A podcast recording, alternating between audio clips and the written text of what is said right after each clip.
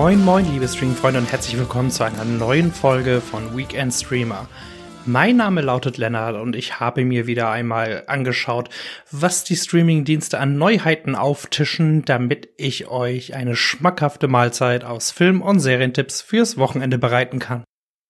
Den Einstieg macht diesmal die dritte Staffel der Comic-Adaption The Umbrella Academy auf Netflix. Wie man im Finale von Staffel 2 bereits sehen konnte, hat die Hargreaves-Sippe die Apokalypse in den 1960ern vereitelt und ist wieder in ihre Zeit zurückgereist. Doch dort hat sich einiges geändert, denn in ihrem Haus haust nun eine neue Gruppe junger Menschen mit Superkräften, die unter dem Namen Sparrow Academy für Recht und Ordnung sorgen. Und gerade als die Umbrella Academy sich auf ein halbwegs normales Leben einstellt, steht die nächste Apokalypse vor der Tür, die nicht nur die Erde, sondern das ganze Universum auslöschen könnte. Die zehnteilige Fortsetzung hat mir sehr gut gefallen. Es gibt wieder eine Menge Irrsinn, Action, schwarzen Humor und auch die Art und Weise, wie das Coming Out von Elliot Page in die Story eingearbeitet wurde, funktioniert und sorgt sogar für ein paar herzlich witzige Momente. Wenn man irgendetwas bekritteln könnte, wäre es die Fülle an Charakteren und ihre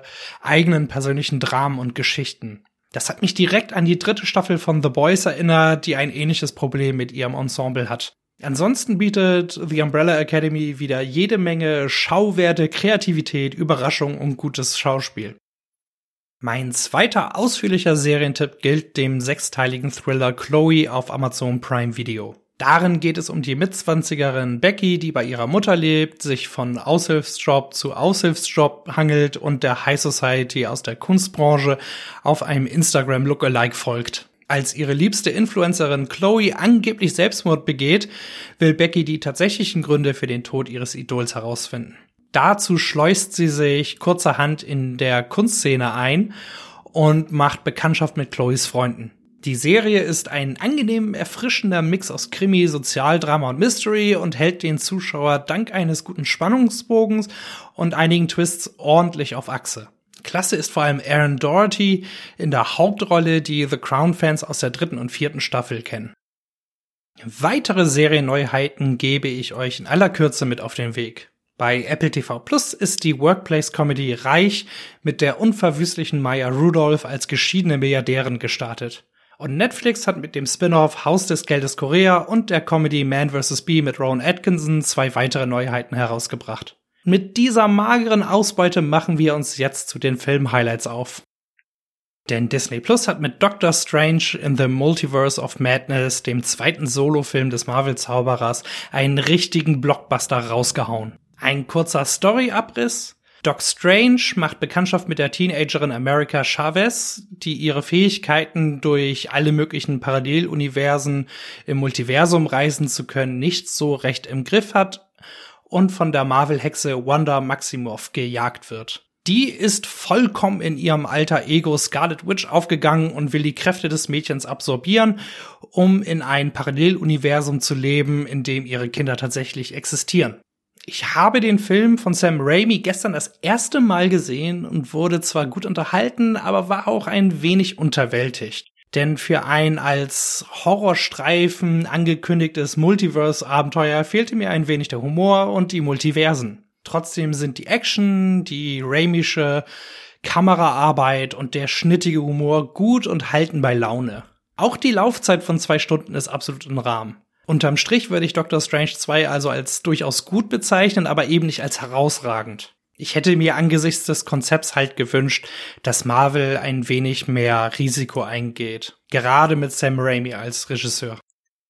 In eine völlig andere Kerbe schlägt mein nächster Filmtipp, nämlich das Familiendrama Falling. Das Regie- und Drehbuchdebüt von Herr der Ringe-Star Viggo Mortensen handelt von einem Mann namens John, gespielt von Mortensen, der sich um seinen demenzkranken Vater Willis kümmern muss. Der wollte seinen Sohn damals als richtigen Mann erziehen, wodurch sich das Verhältnis zwischen den beiden immer mehr zerrüttet hat, bis es schließlich zum Bruch kam. John ist inzwischen mit einem Mann verheiratet und hat eine mexikanische Adoptivtochter, was seinem homophoben Rassistenpapa gar nicht schmeckt. Und die beiden prallen mit ihren Weltansichten aufeinander. Der Film ist ein richtig intensives Familiendrama auf mehreren Zeitebenen, zeigt dabei auch eine gewisse Wärme und bleibt bis zum Ende spannend. Mortensen und Lance Henriksen, der den alten Willis durchaus nuanciert verkörpert, spielen das wirklich grandios und sorgen für einige aufwühlende Szenen. Falling findet ihr neuerdings bei Sky und Wow und das Drama solltet ihr euch unbedingt anschauen. Für den Schnelldurchlauf durch meine weiteren Filmtipps bleiben wir direkt bei Sky und Wow.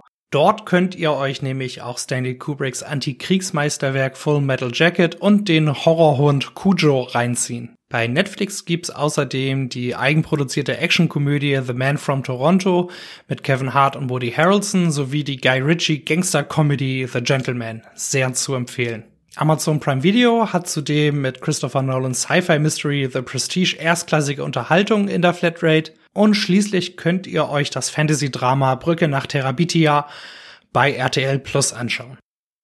Weiter geht es mit meinem Doku-Tipp, der Sportdokumentation This Was the XFL auf Disney Plus. Darin wird erklärt, warum die American Football Liga XFL kurz für Extreme Football League 2001 gegründet und im selben Jahr wieder aufgelöst wurde. Damals hatten sich die Entertainment-Schwergewichte Dick Ebersol vom US-Sender NBC und Vince McMahon vom Wrestling-Verband WWE zusammengetan, um eine spektakuläre Alternative zur NFL mit mehr Gewalt und geskripteten Dramen zu bieten. Wieso und warum das Vorhaben letztlich in die Binsen gegangen ist, erklärt der Film mit einigen Interviews, Archivmaterial und Expertenstimmen. Lehrreich, manchmal sogar recht witzig und nicht nur etwas für Sportfans.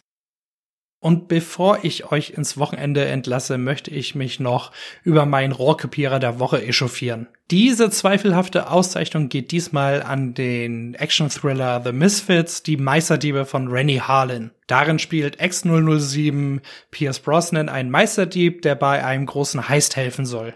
Der Film beginnt zwar recht flott, Allerdings bietet der Streifen keinerlei Überraschungen, wird sehr schnell sehr langweilig und schwächelt auch in puncto Schauspiel. Hinzu kommen andauernde Logiklöcher, nervige und abgetretene Klischees und Effekte, die gerade noch als unterer Durchschnitt durchgehen könnten. The Misfits solltet ihr bei Sky und Wow auf alle Fälle umgehen.